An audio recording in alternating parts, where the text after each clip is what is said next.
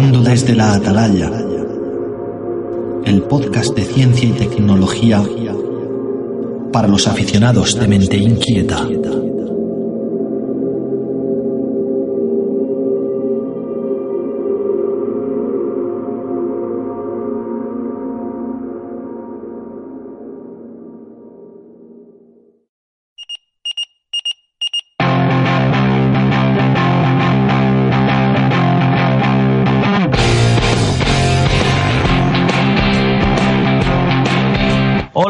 Sean todos bienvenidos, sean todas bienvenidas a un nuevo programa de Hablando desde la Atalaya.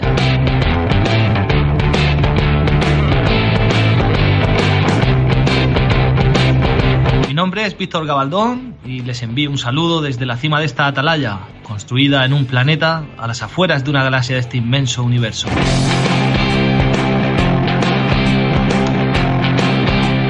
Este programa vamos a, dedicarlo a imaginar sobre la vida fuera de nuestro planeta, incluso más allá de nuestro sistema solar. Veremos cuáles son los candidatos a día de hoy que puedan reunir las condiciones adecuadas para que pueda existir vida en ellos. Y eh, trataremos de descubrir qué tecnologías eh, son las que disponemos hoy en día para por lo menos intentarlo. Y intentaremos imaginar también un poco cómo serán las naves del futuro, aquellas que nos permitan hacer los deseados viajes interestelares. Y para hablar de todo esto, eh, saludamos a Walter. Walter, buenas tardes, ¿cómo estás? Hola, muy buenas tardes, Víctor, ¿qué tal? Muy bien por aquí. Nada, encantado de hablar contigo otra vez, como siempre. Pues nada, tenemos un tema, tenemos varios temas interesantes, como siempre. Sí. Eh, y si hay alguno que, que, ha gastado ríos de tinta ha sido el de, el de la vida fuera de, de, la Tierra, la vida extraterrestre. Entonces, pues nada, vamos, vamos a, a charlar un poquito sobre este tema, a ver qué, qué podemos ir descubriendo. Pues sí, de verdad, simplemente lo que vamos a hacer va a ser charlar, porque no vamos a, a, a, deducir nada en concreto realmente. Este, esto es un tema simplemente para hablar y que cada uno tenga su propia opinión al respecto, por supuesto. Eso es, a día de hoy los extraterrestres no existen o no los conocemos. O no los conocemos o no se quieren comunicar con nosotros. pues sí, sí, no se quieren comunicar, pues visto lo visto, yo podría llegar a entenderlo, ¿sabes? O todavía no somos tan listos como para poder llegar a comunicarse con nosotros también. Vamos a ver. También, también es otra opción, sí, sí. Tenemos muchas pues, opciones aquí pendientes y ya lo veremos a lo largo del programa.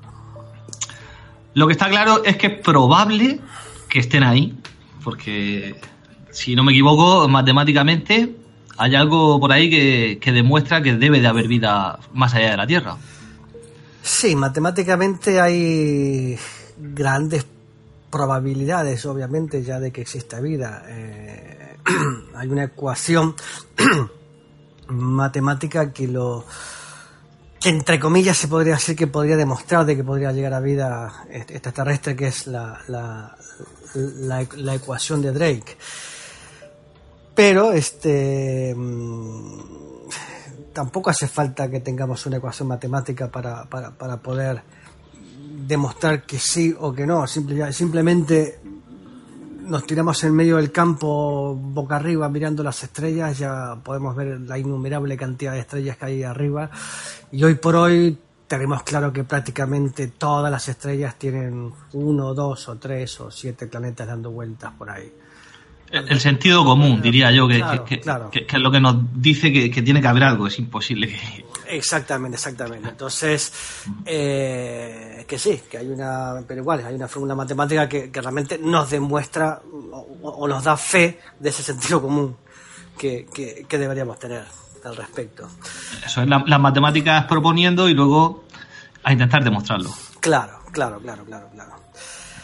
Entonces, bueno, hoy simplemente va a ser un programa de, de, de, de muchísimas preguntas y respuestas, quizás muchas respuestas a una misma pregunta, o, o, o, o quizás ninguna respuesta, pero bueno, eh, no, no, vamos a intentar nosotros a demostrar nada.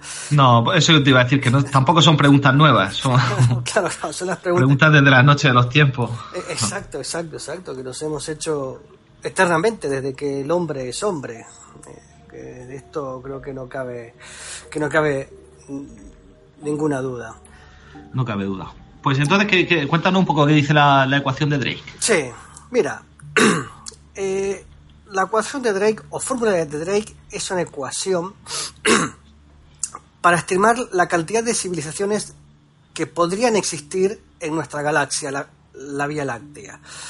Obviamente susceptibles de poseer emisiones de radio detectables. Eh, esta, ecuación fue concebida por el, por el radioastrónomo y presidente del Instituto SETI, Frank Drake, en 1961. Creo que muchos alguna vez han oído hablar del, del, proyecto SETI. Eh, eh, explícalo un poco, sí, para, para aquel que no haya oído. Sí, el, sí el, proyecto SETI es, realmente, bueno, fue una, una, una organización que nació en, finales de los 50 y comienzos de los años 60, que lo que intenta es justamente es eso, es buscar vida extraterrestre. Es un realmente en, su momento era era bueno era un gran radiotelescopio que lo que hacía era escuchar señales de radio del espacio intentar eh, eh, em, sintonizar alguna frecuencia de alguna radio extraterrestre o alguna televisión extraterrestre. La idea en general realmente sería sería esa. Los oídos que tenemos en la Tierra para escuchar lo que hay más allá. Exacto, exacto. De igual manera, bueno, este, este eh, SETI todavía sigue existiendo. Este, ahora mismo se utilizan los radiotelescopios para, para más cosas que aparte que para escuchar o intentar sintonizar algún tipo de, de, frecuencia extrahumana o extra o, extrasolar por decirlo por decirlo de alguna manera pero que no sea una, una que, que, no sea simplemente ruido sino que sea algo algo coherente. Este, ya, te, ya he dicho que desde finales de los 50 y comienzos de los 60 están ellos ahí y todavía lamentablemente no han escuchado eh, nada, Salvo en la película Contact. Exacto. Que, ahí sí ahí sí llegan a, escuchar algo. A escuchar algo, sí, sí, sí, sí. Bastante, bastante recomendable también la película. Sí, sí, por supuesto. Además se ven las instalaciones y se ve. Exactamente, exactamente, exactamente, exactamente. Eh, pues bien, entonces, retomando un poquito lo del este señor este eh, Drake. Drake.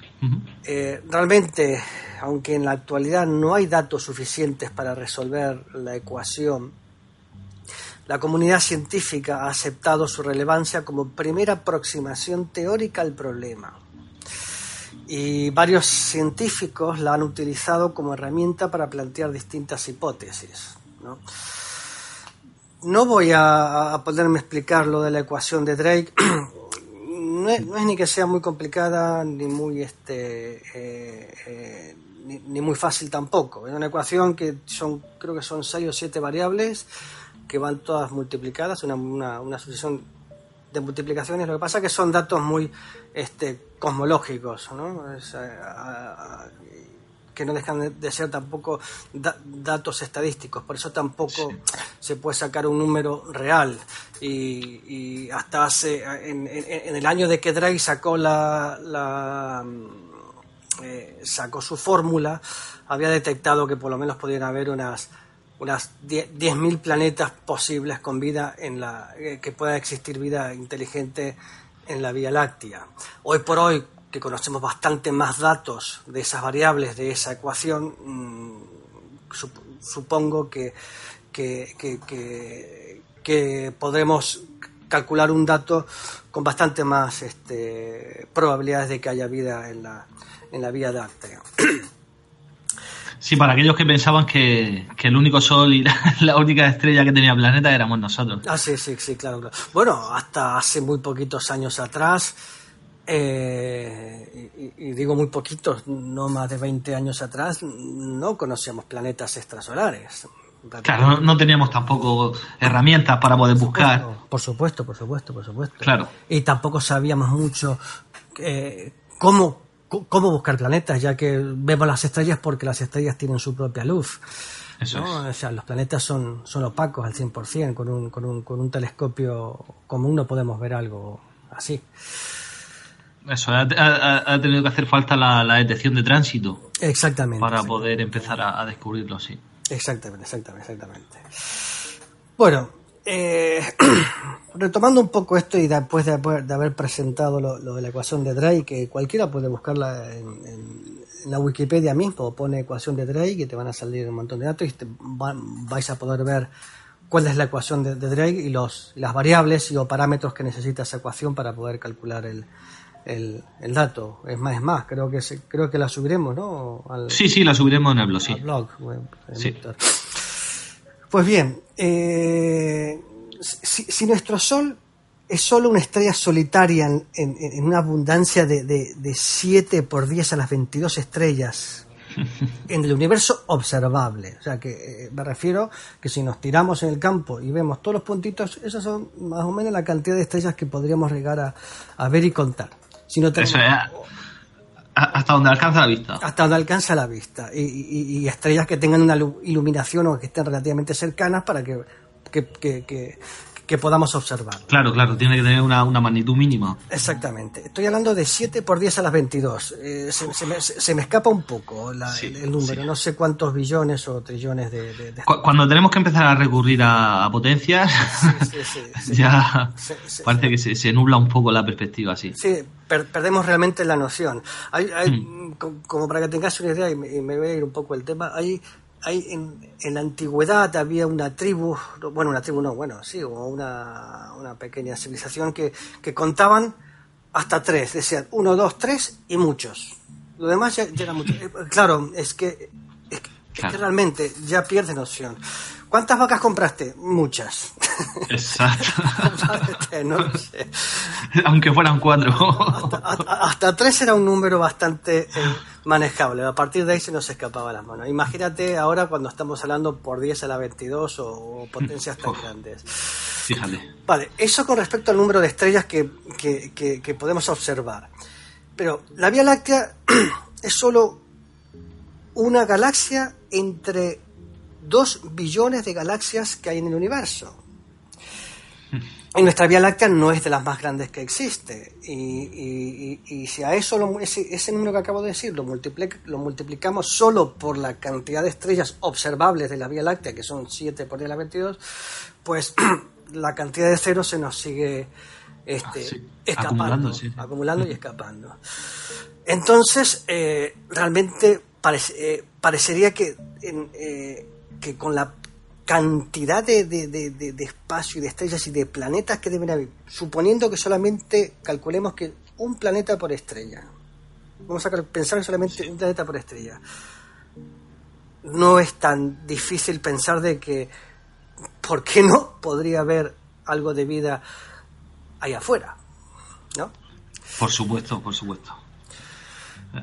Entonces, eh, ahora bien, planteo ya otro otra incógnita más de las tantas que voy a plantear hoy, porque hoy vamos a plantear incógnitas y, dilucidar realmente muy pocas.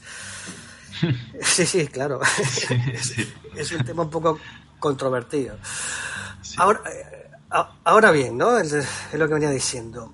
Eh, para conocer en cuántos exoplanetas puede haber vida inteligente y con, con la habilidad, con, con habilidad tecnológica, o sea, vida inteligente como la que hay en la Tierra hoy por hoy, con la cual pudiésemos comunicarnos por radio, habría que saber unas ciertas cosas o unas ciertas preguntas que tenemos aquí pendientes.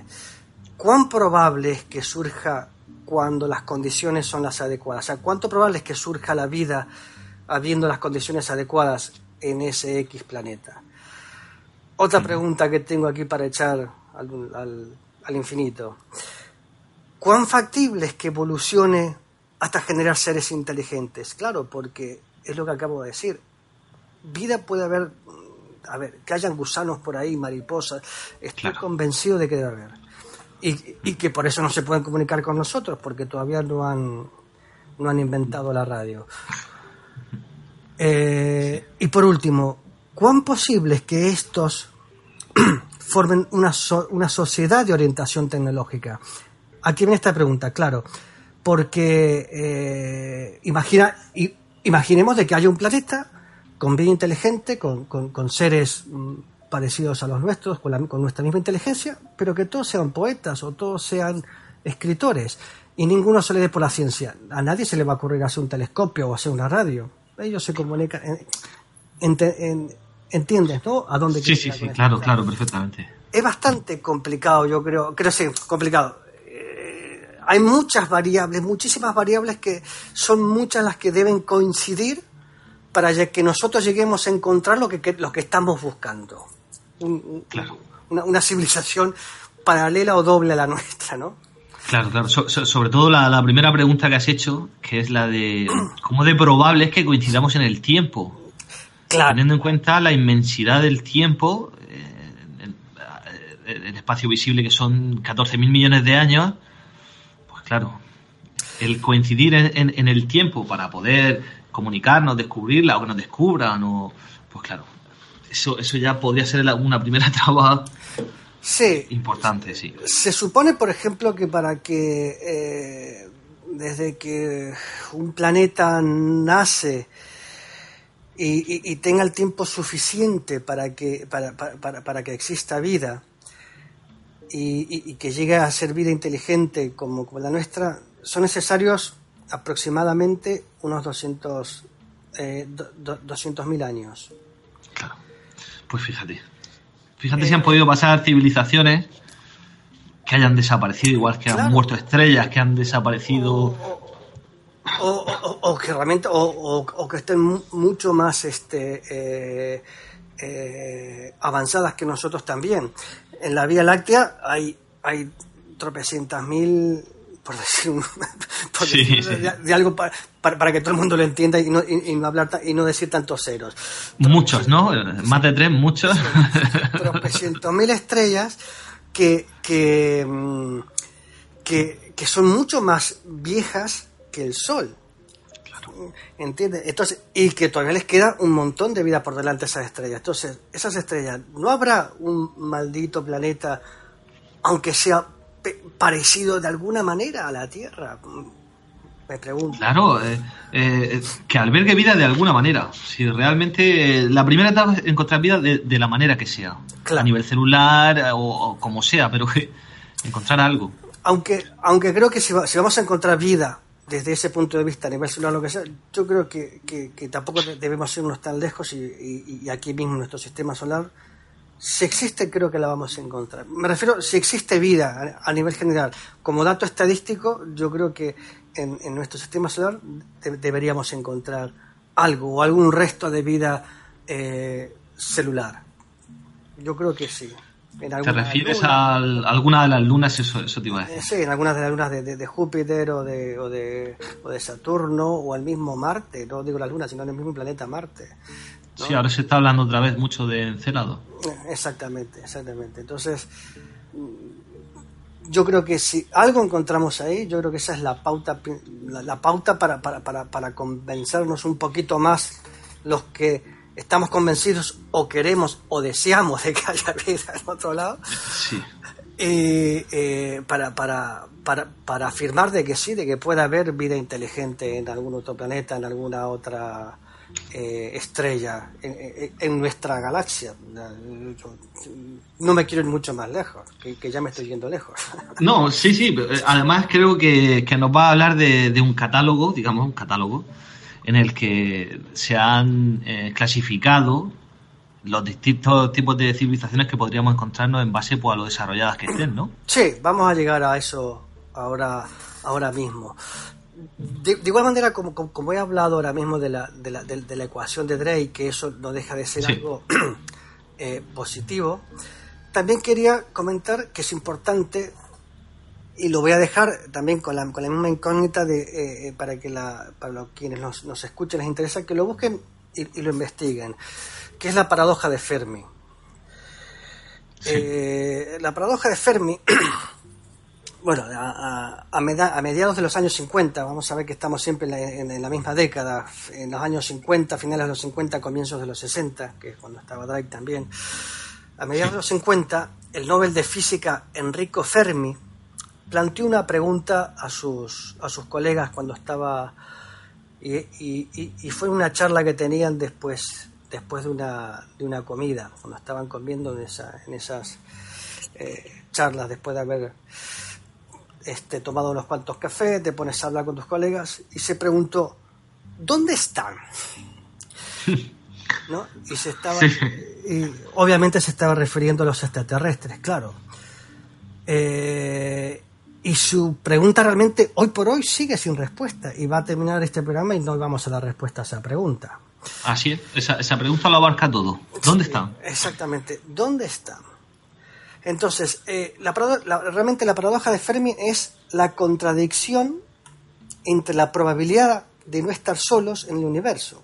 Claro, es, eh, eh, es que realmente es una contradicción. Si, si realmente es tan grande, hay tanto este eh, espacio, hay tantas posibilidades de que hayan estrellas parecidas al Sol y planetas parecidas, parecidos al, al- al- al- al- al nuestro, ¿por qué cuernos no nos han comunicado ellos con nosotros o nosotros no hemos podido contactar con ninguno de ellos? Eso es. Además, eh, lo, lo relativamente cerca que podemos llegar a, a ver con, con- la- la- los medios técnicos que disponemos hoy en día, ya se han encontrado sitios donde, pues mira, habría una alta probabilidad de, de poder encontrar algo si pudiéramos llegar a buscar allí. Y estamos buscando en las cercanías de nuestro sistema solar. Claro, eh, claro, claro, no, no, no, no, no, no, no, por supuesto, por supuesto. Eh, y, y también podemos en, en- en- en las cercanías de nuestro sistema solar, porque claro, es lo, es, eh, es lo más fácil que tenemos para ver, como, Claro. Por, por- por- por la, por la tecnología que tenemos ahora mismo. Eso es. Pero yo también ahora me, me planteo otras preguntas. Este, ¿Cuáles son las condiciones que tienen que haber para que haya vida en otro planeta? O sea, ¿qué condiciones tiene que, tiene que tener ese otro planeta que pueda albergar vida inteligente? Bueno, o vida parecida a la nuestra, no sé si inteligente, pero vida que sea parecida a la nuestra. Claro. Sí. Este, claro, estamos hablando de que tenemos que nombrar ahí lo, lo de la famosa zona, zona de habitabilidad de una estrella, Eso es. ¿no? ¿Qué, Eh, qué pues, entendemos sí, explica, por eso? expl- explica un poquito, a ver, la zona Sí. de habitabilidad en qué consiste. Se supone que la zona de habitabilidad de una estrella es también una, una- una- no es algo exacto ni preciso de que tiene que ser así. La zona de habitabilidad de una estrella es la, por la cual el, el planeta está a la distancia determinada para que exista agua en estado líquido. Porque se supone que el agua es, la- es- es- es- es el caldo primordial para que se genere la vida tal cual como la conocemos nosotros. Pero claro, mm, yo eso tengo que, eh, tendríamos que, que- que- que añadirle un montón de cosas. Claro. No solo la distancia de que haya una temperatura adecuada, el planeta obviamente debe tener una atmósfera.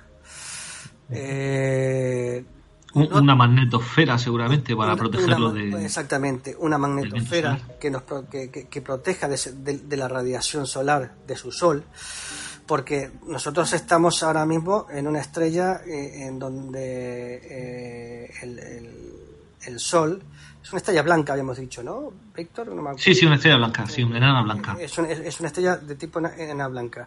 De las que más estrellas que, que- que existen en nuestro en, en- en el espacio son las son las son, Las enanas blancas, sí, la- No. las más abundantes. son las más abundantes, pero las más abundantes son, son las enanas rojas, que son estrellas prácticamente recién nacidas, por decirlo de, alguna manera.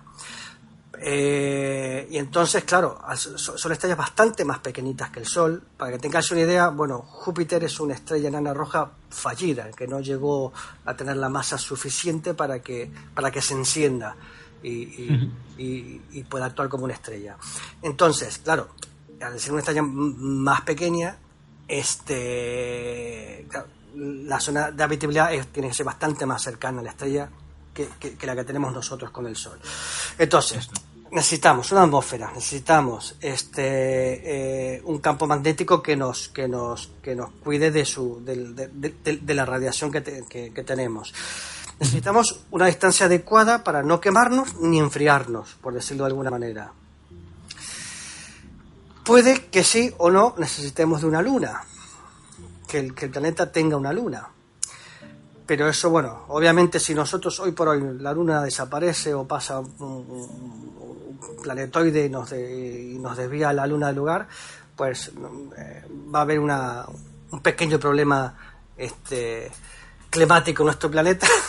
Sí, por, por el efecto de marea lo, lo, perderíamos. Seguramente un montón de cosas perderíamos también nosotros aquí, muchas, eh, yo no, no sé si seguiríamos existiendo. Pero... Pues, eh, segura, seguramente no. Eh, seguirá la vida de otra manera, pero quiero decir, no es, no es creo yo, ¿eh? y, esto, y esto lo digo yo y me hago cargo yo, creo que no es necesario de que, haya una, de que exista una luna para que, para, para, para que haya vida. Ahora, es, ahora, que la tenemos, si no la tenemos, sí sería un problema. Pero que... Eh, es que concretamente en la Tierra sí que es fundamental que esté la Luna porque actúa, interactúa con el núcleo de la Tierra, claro. lo cual a su vez eh, genera el campo magnético, eh, genera los efectos de marea. Entonces es un equilibrio, pero claro, en el caso concreto de nuestro planeta y para nuestra vida. Exacto. Estamos hablando, estamos hablando de otra cosa. Exacto. Y, y, y, a lo que me comentaba al principio, que decía que era un poco relativo el tema de la, de la, de la, eh, de la zona de habitabilidad, sí. por, el, por el mero hecho de que, eh, por ejemplo, lunas como eh, en, hay lunas en nuestro sistema solar, como es Europa, como es este, hay como, como era la otra que habías nombrado, Víctor recién. Encélado. Encélado son lunas que son este, bolas de agua, que el sol no llega a, a, a, calentarlas de tal manera para que puedan tener agua líquida en su superficie, pero dentro de la luna hay unas ciertas, hay una cierta actividad eh, volcánica en donde hay agua líquida en el interior. Bueno, esa actividad volcánica es por el efecto de marea con su planeta. ¿eh? Entonces, uh -huh. este, eh, hay, hay, hay movimientos de placas, no sé si placas tectónicas, bueno, placas. Sí, porque creo que Encelado tiene un núcleo rocoso. Encelado tiene un núcleo, claro, sí. claro efectivamente. Pero, pero, entonces, lo, lo, que quiero decir que es muy relativo también lo de la, lo de la, este, eh, eh, la, la zona de. habitabilidad, ¿no? De habitabilidad de los planetas. Sí. Otra cosa que también tenemos que tener en cuenta, uno de los planetas eh, que se han encontrado también, creo que estoy, creo que voy a hablar ahora, si no me equivoco, de la estrella Trappist, que es donde que ahí se han encontrado hasta siete planetas. Siete planetas, sí, señor. Eh, y creo que tres o cuatro están dentro de la zona de, de, de habitabilidad. Uh -huh. Pero uno de esos planetas que aparentemente, posiblemente puede llegar a ser bastante parecido a la Tierra, este, y, y, que podría albergar vida, por ejemplo, está en resonancia con su estrella. ¿Qué significa eso? Está, está funcionando como, como la, luna, la luna con nosotros, siempre, siempre da la misma cara al, al, a, a, su estrella. Eso es, eso, eso, te quería yo preguntar, porque para albergar vida, ¿sería necesario que el planeta tuviera rotación? O en este caso, por ejemplo, lo digo por la diferencia de temperaturas sí. y tal. Claro, ah, bueno, yo creo que no lo que sí que sería sería agobiante vivir ahí. Primero, bueno, si, si estamos viviendo en, en, la cara que da el sol estaríamos quemados to totalmente. Eso, eso estaría claro. Si estaríamos en la otra cara, en la cara de atrás, estaríamos congelados. Simplemente habría una franja como un cinturón, una franja uh -huh. verde donde el agua estaría líquida, no estaría evaporada, y donde sería un atardecer eterno o un, o un amanecer eterno. Supongo que sería algo así. Y ahí es donde yo creo que podría existir vida, en esa, en esa, en esa pequeña franja. Eh, eh, supongo que también sería un planeta que tendría un montón de, de, de, vientos, habría mucho aire, porque claro, todo el aire caliente de la atmósfera, de la zona de la, de la, del, del, que, que, le da la cara al sol, a su sol o a su estrella, mejor dicho, este, ¿Sí? eh, eh, generaría, generaría, una baja presión con, con, el, con, con, el aire más frío que está, que, que, que está en la zona que no da, que, es la, la, la, cara oculta a su estrella. Entonces habría un movimiento de aire bastante grande. Por eso digo que sería un planeta bastante agobiante para vivir. Claro, y solamente vivir en, en, en, una zona concreta dentro del planeta y teniendo en cuenta que... Una franja sería, claro, que, que, claro. que, que rodeara el planeta. Pero bueno, posibilidad habría. Es esta. Otra cosa que también que se me viene a la mente ahora mismo, nosotros tenemos un planeta que tenemos una cierta gravedad, una cierta fuerza.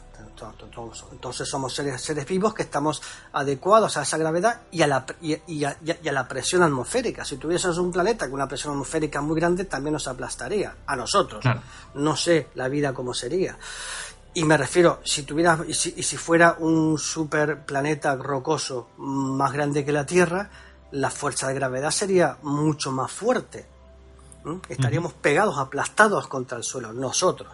Supongo que ahí la vida no sería muy parecida a la nuestra, serían, me, me imagino que serían serpientes, gusanos con patas, no lo sé, pero serían cosas bastante más pegados a la Tierra que, que personas de dos patas eh, elevadas a un metro y hasta dos metros de altura. No creo que, que... Claro, sería difícil, sería difícil. Claro, entonces ya sería, creo yo que sería otro, otro parámetro más a tener en cuenta, el tamaño de ese planeta. ¿no? Si fuese más pequeñito, pues quizá, no digo que vamos a salir volados, mm, pero seríamos más flacos y altos, no sé.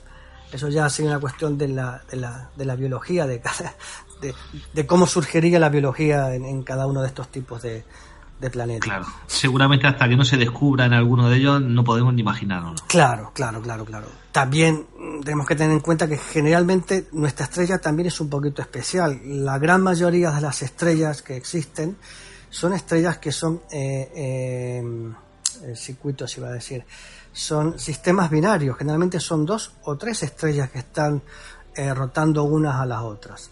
Este, este, este, este sistema TRAPPIST son 12, eh, son, son, son tres estrellas también.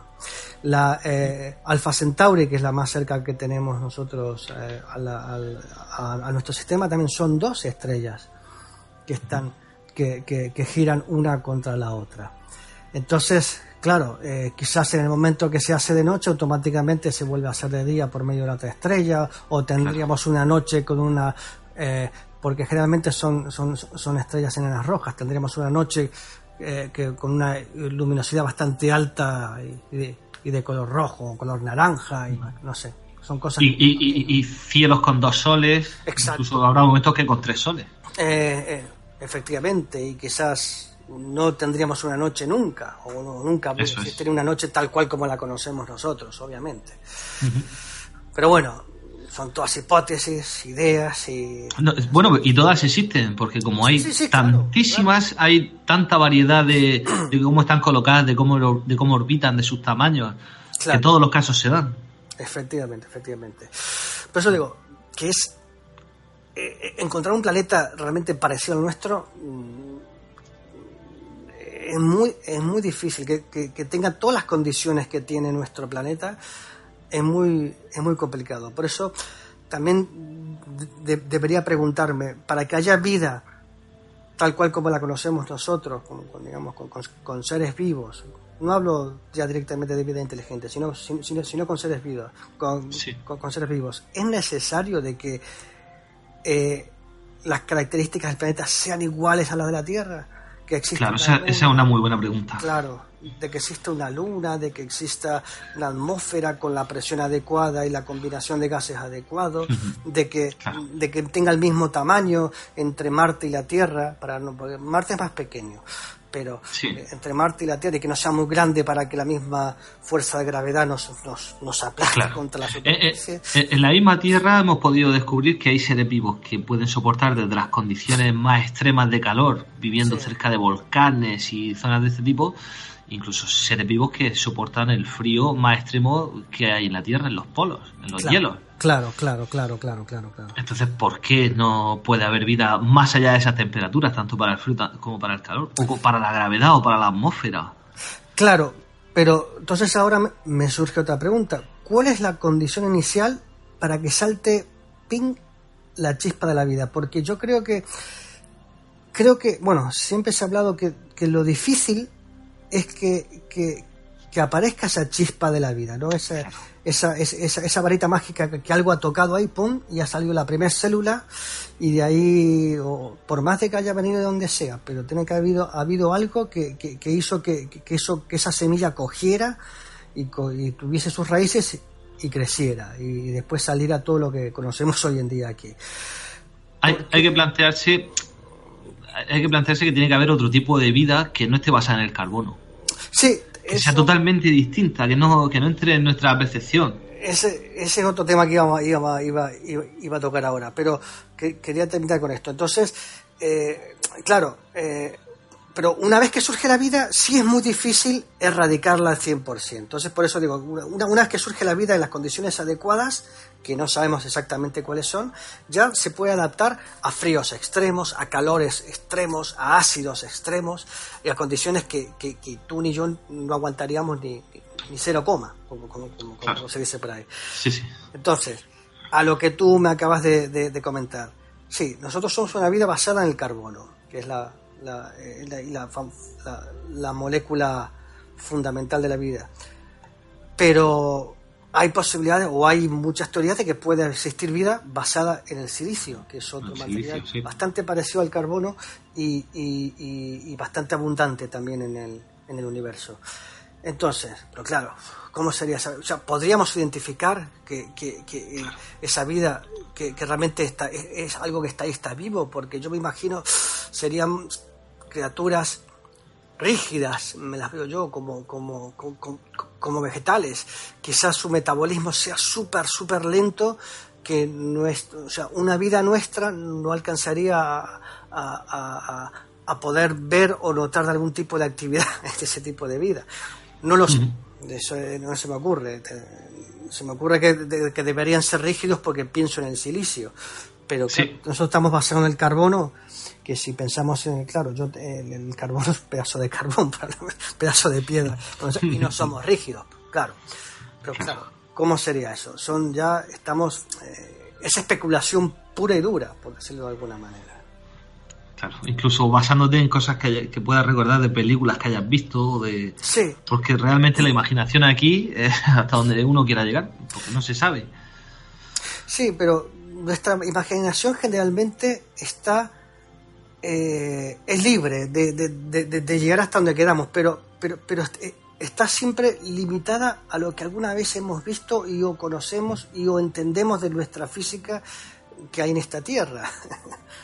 Si algo que se pueda explicar. Eh, Claro, entonces, o sea, no, no podemos imaginarnos cosas que, que, que, que no están dentro de, de los parámetros que conocemos ahora de, de físicos, ¿no? Es que, no sé, eh, es, es, es complicado, es, es muy complicado. Entonces, siempre, siempre nos estamos basando a cosas que nosotros, que, que, poder- que, que- podrían existir aquí en la Tierra, pero les, les cambiamos simplemente la forma o el aspecto o- o lo que fuera, pero siempre son cosas de que sí, bichos extraños o pequeños insectos pequeñajos que los agrandamos en gigantes y estos son extraterrestres que nos hemos inventado. Eso, o el humanoide que se parece a nosotros que es verde con los ojos enormes. Exacto, exacto, exacto, exacto, exacto. Pero son todas especulaciones y, y- y- y siempre son, eh, son- son- son- es muy parecido lo que, a, lo, a lo que hay aquí. Son muchas, muchas preguntas, muchas preguntas. Mu- Muchas preguntas, muchísimas variables que, se, que Claro. tienen que coincidir en el momento exacto y en el momento adecuado para que surja lo que ha surgido aquí. Porque, pero claro, también a mí me cuesta mucho entender de que seamos lo único, es el único planeta que, que- que- haya surgido que haya surgido la vida. Claro, todavía no sabemos por qué se, cómo se generó la vida aquí. O sea, No, no, no, todavía no se sabe. Entonces, no lo tenemos claro, exacto. exacto. podríamos, podríamos mandar sondas a estudiar otros planetas y tener la vida delante de nuestras narices y, y no ser capaces de, de detectarla. Efectivamente, efectivamente. Porque sea una forma de vida que, que no conocemos. Efectivamente, Sí. efectivamente. Igual, pues no sé, si me ocurre, por ejemplo, ya que son rígidos, que tengan forma o color o parezcan piedras, por ejemplo, y tengan un metabolismo muy lento. Efectivamente. Pues la fotografiaríamos, diríamos que son piedras y, y ahí quedarían. Y ahí están, claro, claro, claro. Y ellos quizás ni lleguen a notar que hemos estado ahí, porque hemos actuado, hemos aparecido de una forma tan rápida que fue un instante para ellos que, que ni se han dado cuenta que hemos estado nosotros ahí. También puede Sí. pasar eso, efectivamente. Del mismo modo que una hormiga no es consciente de que tú has pasado por encima, por ejemplo. Claro, claro, claro, claro, claro, efectivamente. Así es. Pues seguimos con todo esto y pensando nuevamente en la, en la, en la, en la paradoja de Fermi, ¿no? Y, y, volviendo a, preguntar, a, preguntarnos dónde están, ¿no? O, o- o- o por qué no se han comunicado con nosotros. Sí. O cómo son. o cómo son, exactamente. Eh, entonces, haciéndome esta pregunta de Fermi, vuelvo nuevamente a la ecuación de Drake. Y según había leído por ahí, entre un, último de los datos que hayan visto, se había hecho un cálculo muy simple, muy fácil, bueno, en, donde se suponía que en la Vía Láctea podían existir hasta, hasta eh, 10.000 planetas diferentes, eh, bueno, o 10.000 civilizaciones en la Vía Láctea que podrían, que podrían estar existiendo en la Vía Láctea ahora mismo. Pero claro, sí, parecen muchísimas, pero comparado con la cantidad de estrellas que, hay en, la Vía Láctea, el porcentaje es muy pequeñito. Entonces, si nosotros somos una de esas 10.000 civilizaciones, las eh, eh, tendríamos, habría una civilización en un radio de unos 600 eh, años luz. O sea, cada, en un radio de 600 años luz habría una civilización, podríamos encontrar una. Entonces, claro, si hoy por hoy eh, para ir a, a, Alpha Centauri, que este, la tenemos a cuatro años luz, en un viaje imposible ahora mismo. Así es. Eh, a 600 años luz, eh, creo que también sería imposible. ¿no? Sí. Incluso en la segunda parte del programa veremos cómo de imposibles. Exacto, sí, sí, sí, sí. Entonces, entonces claro, ¿qué podemos pensar? o que son civilizaciones que han avanzado a la par nuestra y que más o menos están con la misma tecnología y todavía no, ellos tampoco van a poder viajar hasta aquí. No pueden salir de ahí. Sí. O todavía están haciendo fuego con, palitos. Eso es. O, o, solamente hay no hay vida inteligente, hay seres vivos, animales, por decirlo de alguna forma, y, y ya está. O están súper avanzados que también puede pasar. Hay otra teoría por ahí que, que, dan respuesta a la paradoja de Fermi, que son varias civilizaciones realmente súper avanzadas. Nosotros seríamos eh, civilizaciones. A ver, un segundo, porque esto lo, lo, lo he visto hace nada.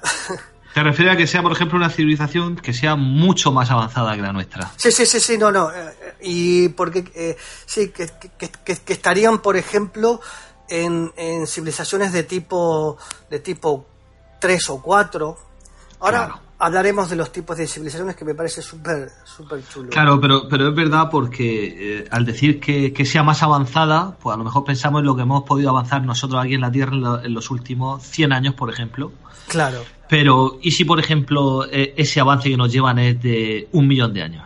Efectivamente, claro, claro, claro, claro. O sea, nosotros seríamos algo más que primitivo para ellos. Entonces, quizás sí saben que estamos aquí, pero no tienen ninguna intención de, de, visitarnos o comunicarse con nosotros por algún motivo. no, no, hay nada que les pueda interesar. Exactamente, no hay nada que les pueda interesar ahora mismo. O tampoco a ellos les interesa que nosotros conozcamos a ellos. Claro. Quizás esas grandes civilizaciones sí se conocen entre ellas y, e, e intentan no comunicarse con civilizaciones primitivas como somos, como somos nosotros, como, como, es la nuestra, quiero decir. Esa podría ser otra eh, especulación, por decirlo de una manera, factible de por qué no conocemos o, no, o no, o no los vemos. tampoco, obviamente, seguramente tampoco estamos dentro del, del, del, del espacio comercial de sus naves que pasen por aquí cerca, no, pasarán por otro lado, seguramente por eso no las vemos. claro, seguramente. Y, aunque haya gente que pueda pensar que nosotros estamos muy evolucionados, pues la verdad es que no, porque dentro de la clasificación de las civilizaciones, mm, pues no quedamos muy bien, que digamos. Pues sí, vamos a, vamos a entrar en ese tema de las clasificaciones que me parece interesante y que seguramente nos va a dar más, más temas. a ver, cuéntanos un poco.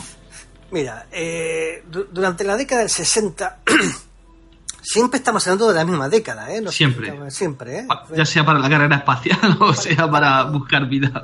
todo ha empezado como de golpe en esa época.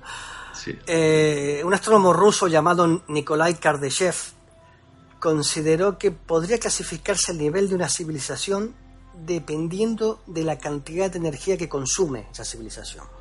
de, lo, de, lo, eficiente que puede llegar a ser. Efectivamente, efectivamente. Y las clasificó como tipo 0, 1, 2 y 3. Vamos a hablar de la civilización de tipo cero. Eh, probablemente ya estaréis adivinando que nuestra civilización es pobre en gasto de energía, por lo que pertenecemos a esta categoría. Estamos a punto de llegar a la civilización de tipo 1, suben unos pocos cientos de años, pero ahora mismo estamos en la tipo Si, si los gobiernos nos dejan, lo digo por aquello de que nos cobren por utilizar energía renovable. Sí, sí, sí, no, no, no, no, por supuesto, por supuesto. Básicamente eh, somos un bebé que aún no sabe ni caminar, desde el punto de vista cosmológico a- y a nivel civilizaciones. Eh, la mayoría de nuestros recursos energéticos provienen del petróleo, gas y carbón, y como todos sabemos, no son renovables, obviamente. Solo estamos pensando sobre el uso de la energía solar, la energía geotérmica, la eólica y similares. O sea, solamente pensamos en, hecho- en ello, pero no hacemos nada. Y todo lo que hay por ahí de, de- de energía eólica, energía solar, a nivel civilización no dejan de ser meros experimentos. ¿entiendes? Eso o, es. o prototipos, no, no llegamos a nada. Estas serían las tipos tipo de civilización tipo cero. Y a su vez, hay una pequeña eh, división que, que se ha fraccionado, tipo 0,1, que fue al principio de nuestra civilización cuando, cuando descubrimos el fuego, fue cuando recién empezamos a, a manejar ese tipo de, de- de energía. La, el, el 0,2 es, es el desarrollo de herramientas de piedra, la, tre- la 0,3 la revolución industrial, que fue hace unos pocos años atrás, que no estamos hablando ya de mucho, desde la 1 a la 3 han pasado muchísimos años. Sí.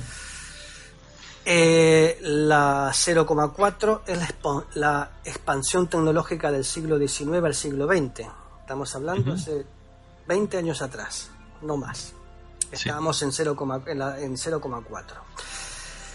Eh, la 0,5 ya el, el- el uso de armas nucleares y la, y la energía de fisión nuclear. Ujú. Eh, la 0,6 son los logros finales del siglo XX al siglo XXI. La, eh, la 0,7 es la energía de fusión y los ascensores especiales que todavía no sé si funcionan, pero todo eso es teoría, nada más ahora mismo. Y la 0,8 va a seguir, más o menos va a ser el punto de ruptura hasta entrar en la, en la civilización de tipo 1. Pues viendo o escuchando esto que estás comentando, esta lista, lo que sí podemos ver es que la progresión no es continua, No, es- sino que se, se- se va acelerando. Claro, es una especie de progresión logarítmica, por verlo en una escala más o menos. Sí. Bien. Eh, Tipo cero. Eso. La, extra tipo cero, efectivamente. ahí es donde estamos nosotros, en el tipo más básico, la civilización más básica según eh, la eficiencia energética, podríamos Eh, decir. efectivamente. Y estamos más o menos, se podría decir que estamos en el 0,75, a punto de entrar a la tipo 1. Eso es. Bueno, la tipo 1. La tipo 1 sería una civilización que, que lograría el control de la energía de un planeta entero. Esta civilización puede controlar el tiempo, puede prevenir los terremotos. Aunque avanzada, una tipo 1 aún enfrenta el peligro de extinción por los desastres naturales, como los impactos de cometa o asteroides que, que- que puedan existir. Correcto. Se especula que podremos llegar a una civilización de tipo 1 en, en- entre de aquí a 100 o a 200 años aproximadamente. Los, los adelantos que nos, que nos caracterizarían como civilización, como civilización de tipo 1 sería una col- colonización e industrialización del espacio, pero más bien del espacio me refiero, no- nos referiríamos a- a- a- al sistema solar, más bien haciendo minería de asteroides, minería planetaria, y ya hubiésemos empezado a movernos con los primeros viajes interestelares. Sería una civilización, civilización de tipo 1. Tendríamos una cultura orbital que se viviría en órbita o sobre un planeta indistintamente. Quiere decir que podríamos estar viviendo en la ISS, Sí, por ejemplo. pero a nivel monstruo, a nivel gigante. Eso es. Eh, tendríamos como otro adelanto la construcción de un, de un anillo planetario eh, y se comenzaría con la construcción de una esfera de Dyson o un disco de, de- de Dyson. de Dyson. esto lo voy a hablar ahora en un cachito, porque yo no, me lo creo mucho eso. Sí, vale. Y la civilización se, se, extendería por todo el sistema solar. Y tendríamos una sola nación sin límites en la misma Tierra.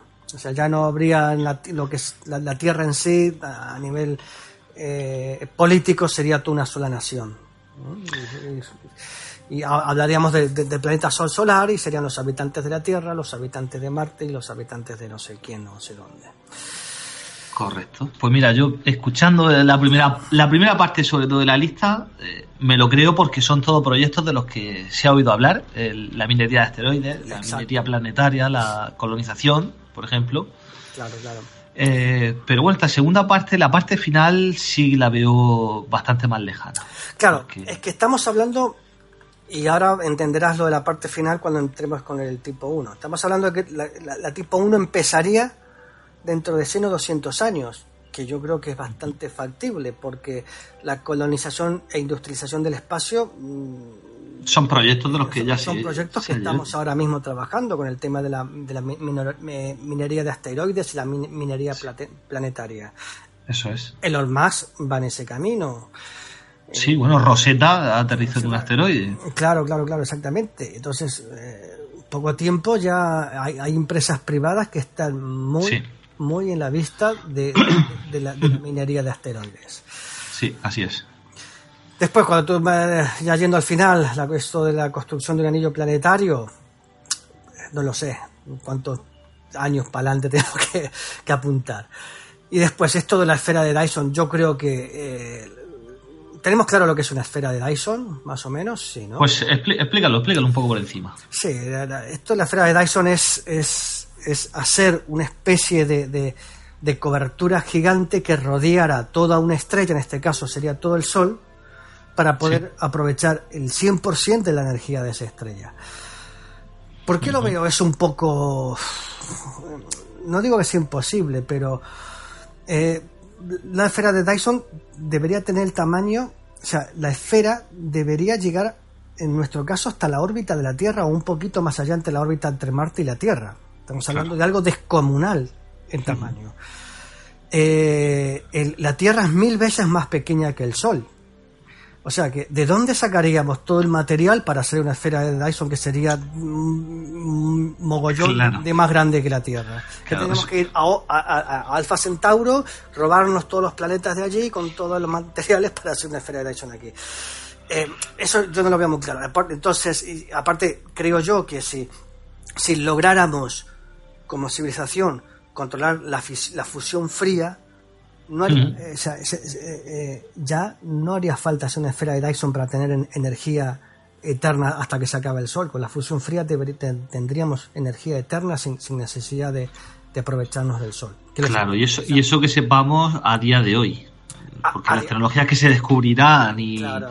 Eh, o sea, es difícil imaginarlo. Pero sí, yo estoy contigo, lo veo muy complicado porque el tamaño sería gigantesco. Sería. Sí que es verdad que en, los puntos anteriores han mencionado que, ya tendríamos un control de todo el sistema solar, donde ya habitaríamos todos los planetas. O sea, el simple hecho de poder habitar el resto de planetas pues ya quiere decir que tienes una tecnología en la que te permite eh, mantener vida estable, bases estables en planetas muy calientes, planetas muy fríos, planetas sin atmósfera, terraformación. Exacto, exacto, exacto. Yo hasta, hasta la construcción de un anillo planetario, hoy por hoy me, lo creo. O sea que, pensando de aquí a unos, a unos miles de años en, De ahí a la esfera de Dawson hay un salto importante. Sí, sí, y, ya te digo, no veo esto una solución factible para porque se supone que esto es para coger energía de forma eh, eh, eterna o hasta que se apague esa estrella quizás eso yo, no lo veo factible. Que si, llegamos a, tener la, tecnología suficiente para esto, yo creo que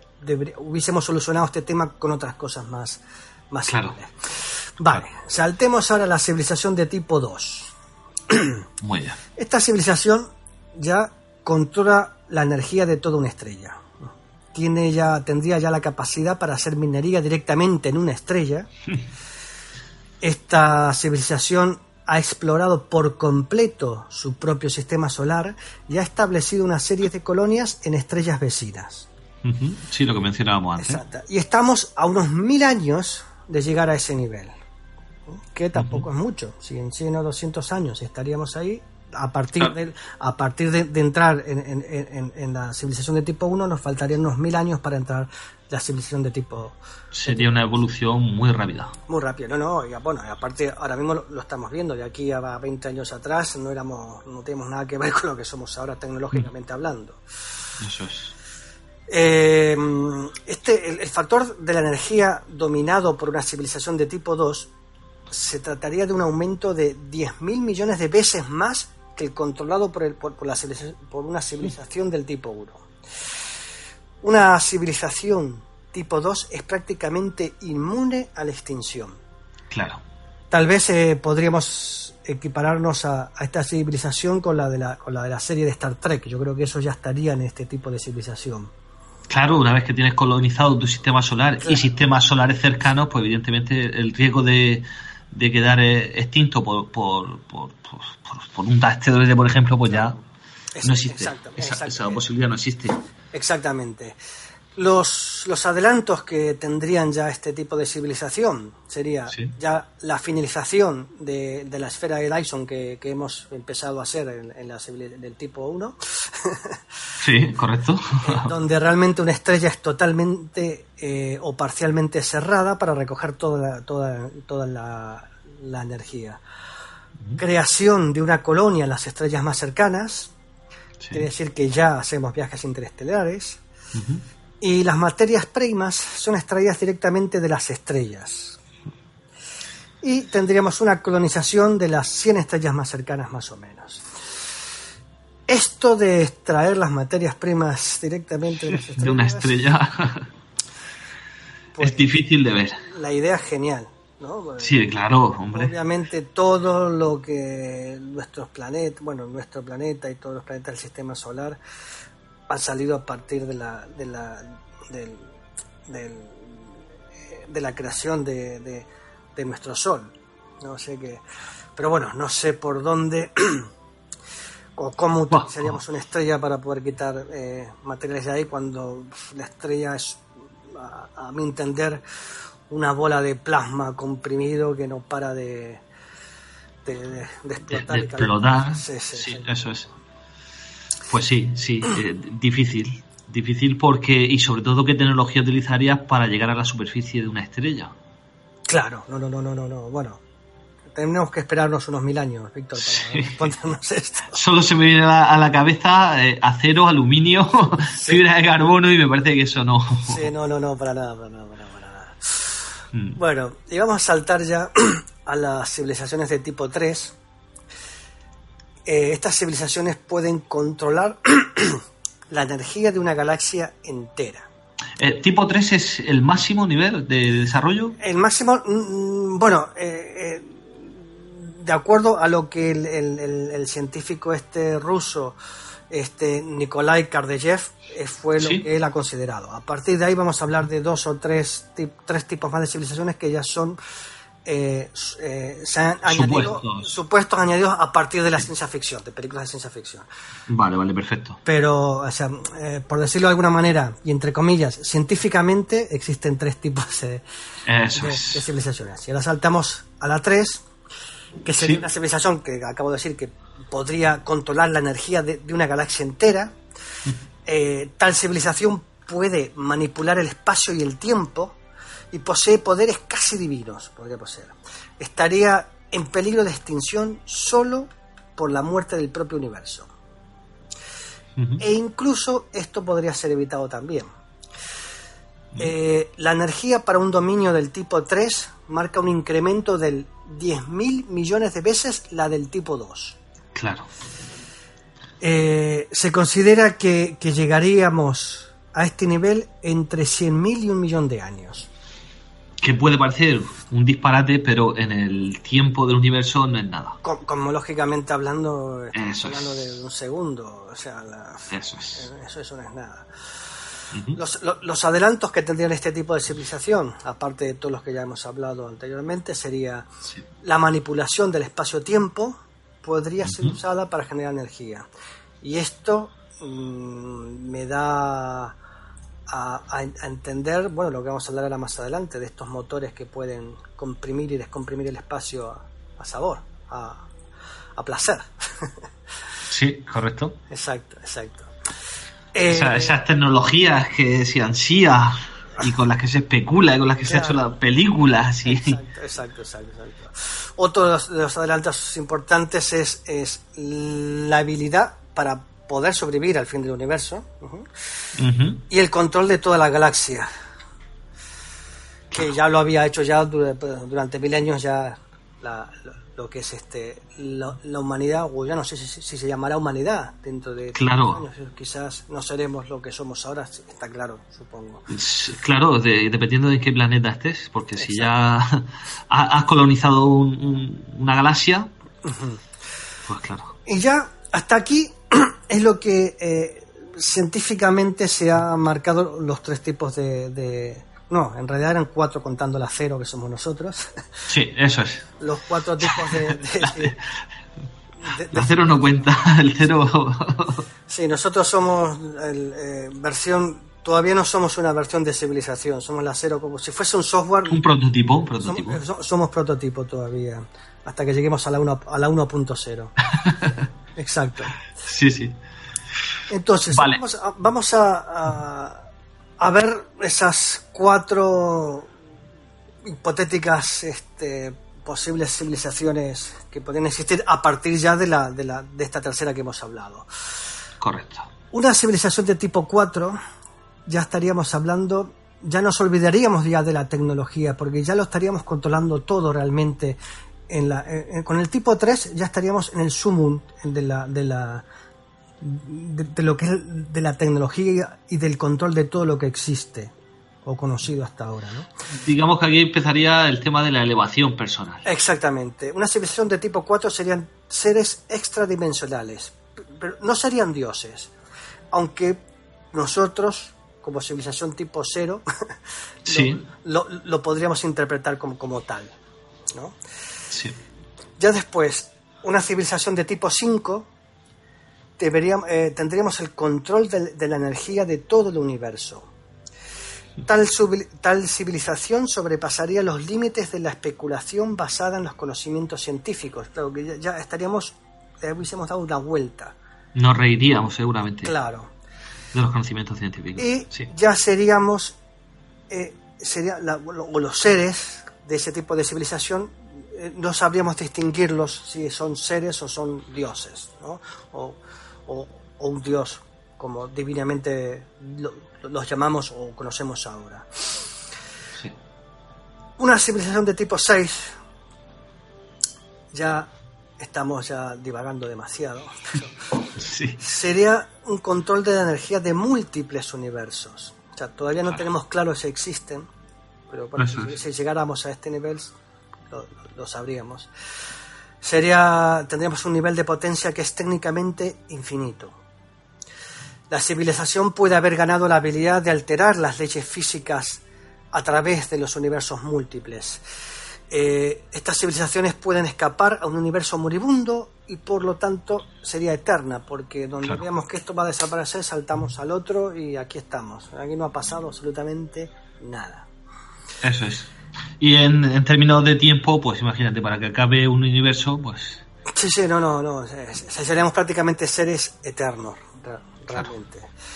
Y ya después, como última especulación, porque, y quiero aclarar, especulación, porque estamos especulando, una civilización de tipo 7, eh, ya seríamos como Dios o como deidades, ¿no? Seríamos capaces de crear universos a voluntad y utilizar el proceso como fuente de, energía. O sea, el tipo 7 está más allá de la comprensión de los seres humanos, está más allá de nuestra comprensión. Ya, eh, ya, no existiría una, ya no existiría una civilización de tipo 8. Pues no voy a llegar a verlo, sinceramente.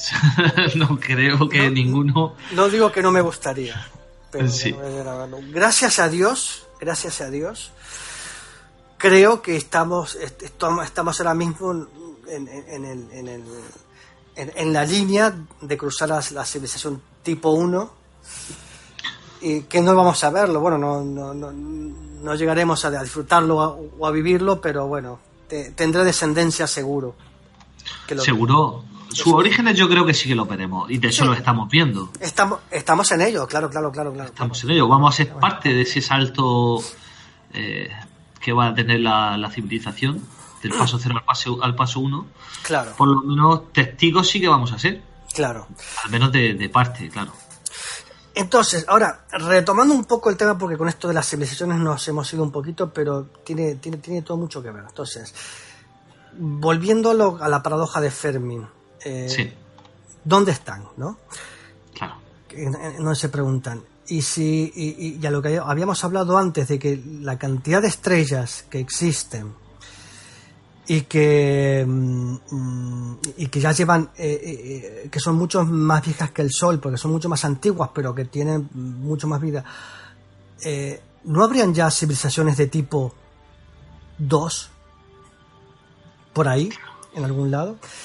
Y que realmente no, realmente sepan de ellos, de nuestra existencia, y no quieran a nosotros este hacerlo saber, porque claro, nuestra cabeza, nuestro cerebro es tan finito, tan pequeñito, que, que, no podremos llegar a entenderlos. O, imagínate tú hoy mismo que baje aquí, ahora mismo en Cataluña, con el problema que tenemos aquí, que baje la nave espacial aquí, imagínate.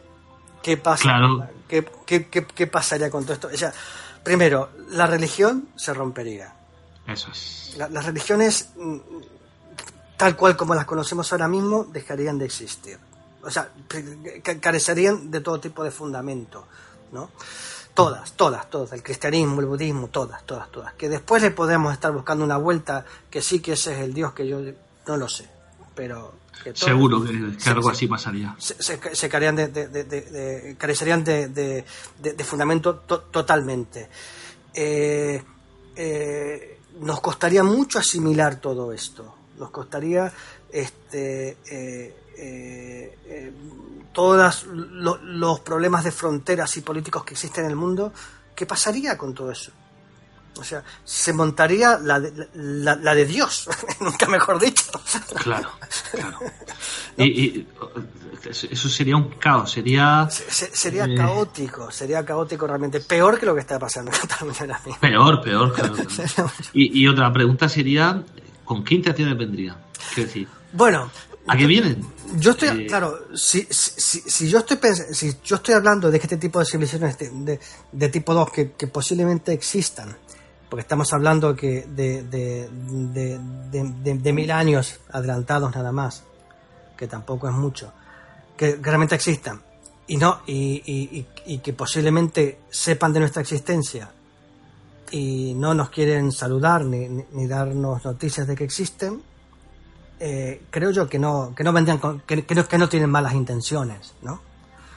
Si vienen de, de otra galaxia, si vienen de otro sistema solar, tienen una tecnología tan infinitamente superior que no deberíamos decir ningún tipo de amenaza para ellos. No, no, no, no, nosotros no. Lo único que puede pasar, ese es uno de los grandes miedos que tiene Stephen Hawking, ¿no? Que, que fijaros bien, que recuerdo cuando con, el que hace unos años con el sistema, con el, con el, el, proyecto este de SETI que querían enviar unas señales de radio a apuntarlas a la, a la estrella hasta Alfa, Centauro y este estaba y, el Stephen Hawking estaba un poquito eh, eh, que no quería mucho que, que, se hiciera eso, que sí, hacerlo, pero mirar bien dónde apuntáis, pues no vaya a ser cosa que estemos algunos nazis, del espacio, no sé, por decir algo y con todo respeto.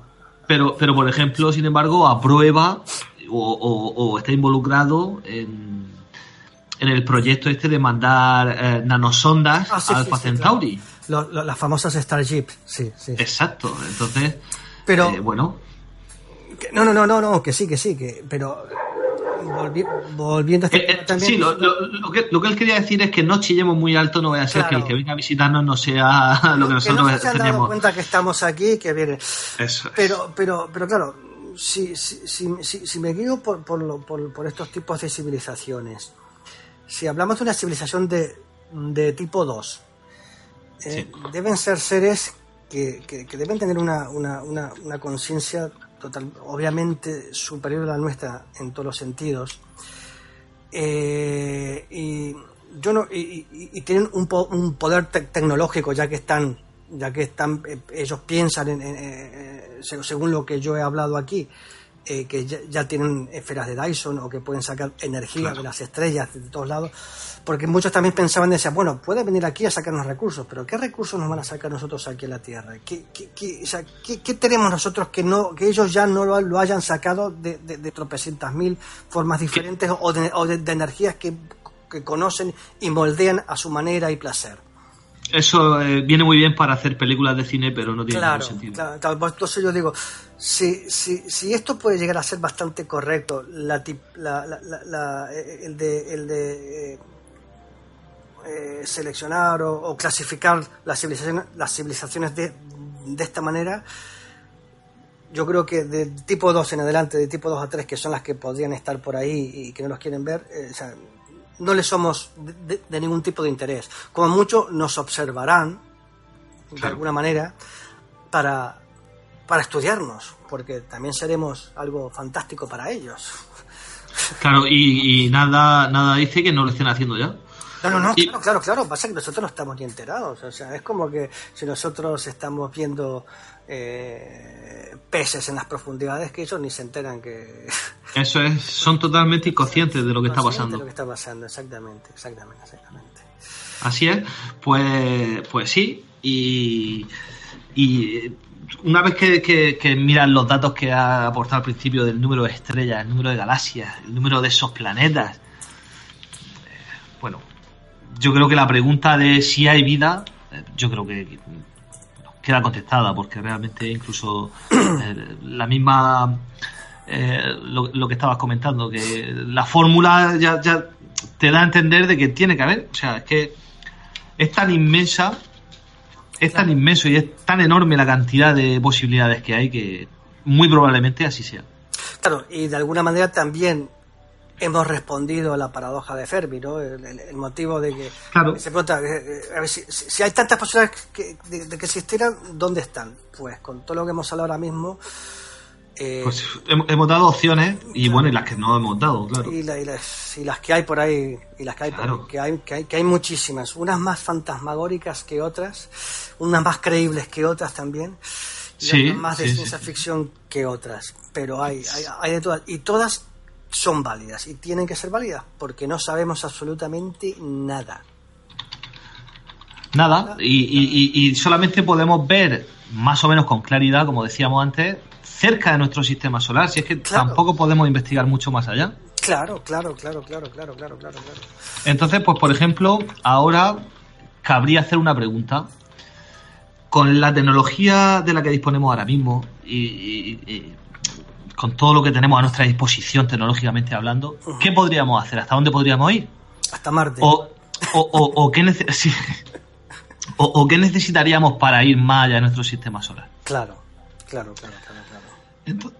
Entonces, pues para eso eh, tenemos que hablar un poco de, del primer problema que nos encontraríamos. Y el primer problema, pues, ya lo propuso el señor Albert Einstein con su teoría de la relatividad, cuando dijo que nada podía viajar más rápido que la velocidad de la luz. Efectivamente.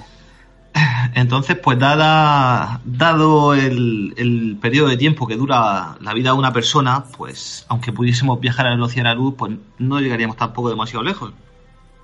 Claro.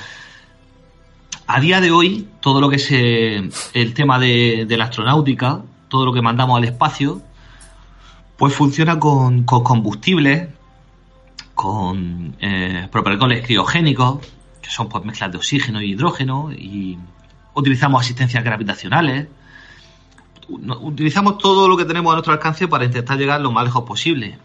Y pues hasta ahora no ha sido suficiente. Sí, vamos dando pasitos poco a poco, cada vez vamos un poquito más lejos, pero cuando empezamos a recabar y a ver qué tiempo nos ha llevado o hasta dónde hemos podido llegar, pues nos damos cuenta de que estamos muy lejos todavía. Totalmente, efectivamente, claro, claro. Muy lejos, muy lejos. Entonces, eh, pues mira, por ejemplo, por hablar de, una de estas sondas, la, la, Voyager 1, que se lanzó en el año 97, eh, bueno, pues eh, en el año 97 la lanzaron y llegó a Saturno en, en, en 1980. Exactamente. Entonces, pues ya vemos la cantidad de años que hemos necesitado para llegar a, a Saturno. O sea, seguimos estando aquí al lado, eh, vecino nuestro de... Eh, tres años, ¿no? ¿Has dicho? Eh, de, de, del 97 al 80, sí, tres años para llegar a Saturno. Efectivamente. Y, y, el, y el avión. Y la, la nave o la sonda, realmente, pensando en velocidades de la Tierra, iba toda pastilla. Sí, sí, sí, iba, iba toda pastilla. Eh, y, y- y- cogiendo impulso, ya digo, cogiendo impulso eh, gravitacional a, O sea, no fue directo hacia Júpiter, sino que fue haciendo asistencia gravitacional. En el año 2006, eh, la telemetría nos notificó que ya se encontraba a 15.000 millones de kilómetros del Sol. Claro. ¿Vale? Entonces, pues claro, 15.000 millones de kilómetros parece una burrada, pero estamos viendo que en términos espaciales, pues, Sí, no, no, no nos hemos ido ni, ni, ni a la esquina del sistema solar. ni a la esquina, claro. Eh, de hecho, ahora mismo va camino de, de la heliopausa. Exacto. La heliopausa, bueno, pues es la zona donde empezamos a abandonar la influencia de nuestra estrella y pues ya dejaría de llegarnos lo que es el viento solar y tal, y ya empezaríamos a, a ver partículas interestelares que vienen de, otro, de otros sistemas. Ya sería eh, eh, espacio profundo, digamos. Eso es. El espacio Sí, que existe entre, entre estrellas, entre... sí, sí, entre estrellas, correcto. Sí. Mm, Entre sistemas estelares. Entre sistemas estelares, efectivamente. Eh, la Voyager, eh, claro, al volar tan lejos del Sol, ya no, no era necesario utilizar, o, o no iba a ser aconsejable utilizar energía solar. Entonces, pues, en este caso, la, la tecnología que se usó para propulsar, pues fue la tecnología con un generador de radioisótopos, un RTG, sí, concretamente plutonio. Entonces, pues, eh, el radioisótopo se va degenerando y va pues generando una energía y tal, y gracias a ella, pues, no, no se impulsa, porque la velocidad de impulso ya la llevaba de la asistencia gravitacional, pero sí para hacer correcciones, pues eh, lleva este, este generador que es con el que se, se va moviendo. Entonces, claro, esto estamos hablando del año 97. ¿eh? La primera sonda que abandona nuestro sistema solar ujú, utilizando un generador de radioisótopos. Pero bueno, mm, sí, seguirán pasando años, pasarán años y esa sonda, pues salvo que se estrelle contra algo, pues seguirá avanzando en la inmensidad de- del universo. claro. Entonces, pues bueno, tampoco nos valdría, porque tendríamos que destinar una vida prácticamente para simplemente salir de nuestro sistema solar. Entonces, ¿qué sonda, por ejemplo, eh, o qué velocidad máxima hemos conseguido alcanzar eh, con un artefacto que nosotros hayamos mandado al espacio? Pues en este caso tendríamos que hablar de eh, la sonda Juno. Eh, la sonda Juno, que se mandó a Júpiter se- el- el- el- en agosto del 2011, se lanzó Sí, a bordo de un cohete Atlas de la NASA. sí. Y bueno, pues eh, se lanzó destino a Júpiter, pues sobre todo para estudiar el tema de las auroras boreales, la magnetosfera, y llevaba eh, herramientas pues para intentar ver un poco cómo fue la, la formación del planeta. Esta sonda iba impulsada por, eh, por motores eléctricos. Llevaba dos baterías de ion litio y llevaba placas solares. Eh, esta sonda, que decimos que fue la, es, la, de hecho, la más rápida que hemos conseguido lanzar, llegó a tener una velocidad de 70 kilómetros por segundo. 70 kilómetros por segundo. ¿En, en kilómetros por hora cuánto sería eso? ¿Lo tienes? No lo tengo, no lo tengo. Tengo. Bueno, si, si lo puedes ir sacando, pues mira, sería interesante. Eh, yo sí. de 252 kilom- 252.000 kilómetros ¿Por hora? por hora. Bueno, pues esta sonda, que es la más rápida que hemos conseguido mandar, pues alcanzó una velocidad de 0,02 años luz. Puf. No 0,2, sino 0,02 Sí, sí, años luz. O sea, es. O sea, eh, eh, si lo habla, hablamos en euros serían dos centavos. Eso es, dos centavos, sí, sí, sí. Y estamos hablando de tecnología relativamente re- eh, reciente porque se lanzó en el 2011. Claro, claro, claro, claro, claro, claro. claro. ¿Vale? Entonces, bueno, eh, se ha seguido investigando, se ha seguido avanzando. Eh, es verdad que algunas, eh, algunas sondas fun- eh, funcionaban con hidracina y otro tipo de compuestos, pero bueno, eso ya se está desechando y se está dando el paso a, a, a los propulsores eléctricos. Por ejemplo, la ESA, la Agencia Espacial Europea, lanzó la sonda Smart 1, iba propulsada, llevaba una propulsión a través de plasma. En este caso se utilizó gas xenón, ¿vale? Que mediante un proceso electroestático, pues se genera un plasma, se ioniza el gas y digamos que sale, sale, sale con muchísima fuerza pero da muy poco impulso. ¿eh? El, delta V realmente que tenemos eh, es muy, muy poco. Esto está pensado para ir acelerando progresivamente en el tiempo. Eh, por ejemplo, el, impulso que tenía esta sonda, la Smart 1, era de 5 gramos. Eso, para que nos hagamos una idea, es menos del peso de un folio.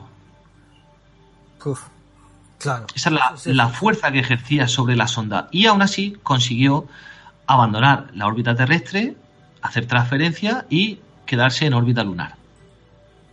Claro.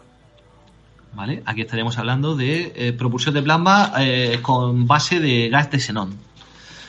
Eh, por otro lado, hace poco, y siguiendo en el hilo este de, los propulsores eléctricos, hace poco me refiero que fue esta, semana pasada, creo, mediados de noviembre, principios de noviembre, perdón, la NASA anunció que había hecho pruebas satisfactorias con su nuevo motor iónico, el X3, eh, una versión parecida, eh, menos, sofisticada, es la que montaron en la, sonda Down, que fue a, a, Ceres y tal. Bueno, pues ahora eh, esta versión es la X3, que es una versión superior. Lleva varias placas solares que generan una carga eléctrica y de igual modo que hacía la ESA con la Smart 1, pues se le inyecta xenón, se ioniza y bueno, tendríamos propulsión. En este caso han conseguido una, un, empujo de 5,4 eh, micronewtons. ¿Vale? El máximo establecido anteriormente era 3,3, pues ahora se ha subido a 5,4. Es muy poquito, pero ya decimos que son aceleraciones eh, que se alargan en el tiempo. Entonces, pues claro, cuando lleve un mes acelerando, pues se entiende que debe de alcanzar velocidades mucho más altas que, las que consiguió eh, alcanzar la, la sonda Juno. Claro, claro, claro, correcto. Sí, sí, sí, sí. Entonces, pues, eh, digamos que esto, eh, este motor iónico, el X3 de la NASA, es ahora mismo lo, más avanzado que se ha fabricado en cuanto a propulsión eh, que no sea con carburante, de ningún tipo. Solamente energía solar, tampoco lleva radioisótopos ni nada. Pero sigue siendo insuficiente, Walter. No, no, no, por supuesto, por supuesto. Mira, estoy haciendo aquí unos pequeños cálculos pequeñitos que he hecho aquí. Sí para, para que eh, tengamos claro de, las distancias y de las velocidades que, estamos hablando. Sí. vamos a ver. Eh, perdona que te, que, te cambie un poco, pero... Eh, no, no, no, no. pero pero, pero eh, es para tener una, una idea. Vamos a suponer que queremos viajar a, la, a la, estrella, a la, a la Alfa, Alfa Centauri, que es la, que, la, más, la más cercana que tenemos, que está a 4,3 años luz de distancia. Eso es. De nuestro Sol. Vamos a pensar que está a 4 años luz. Vamos a sacar el 3 para achicar un poco de distancias.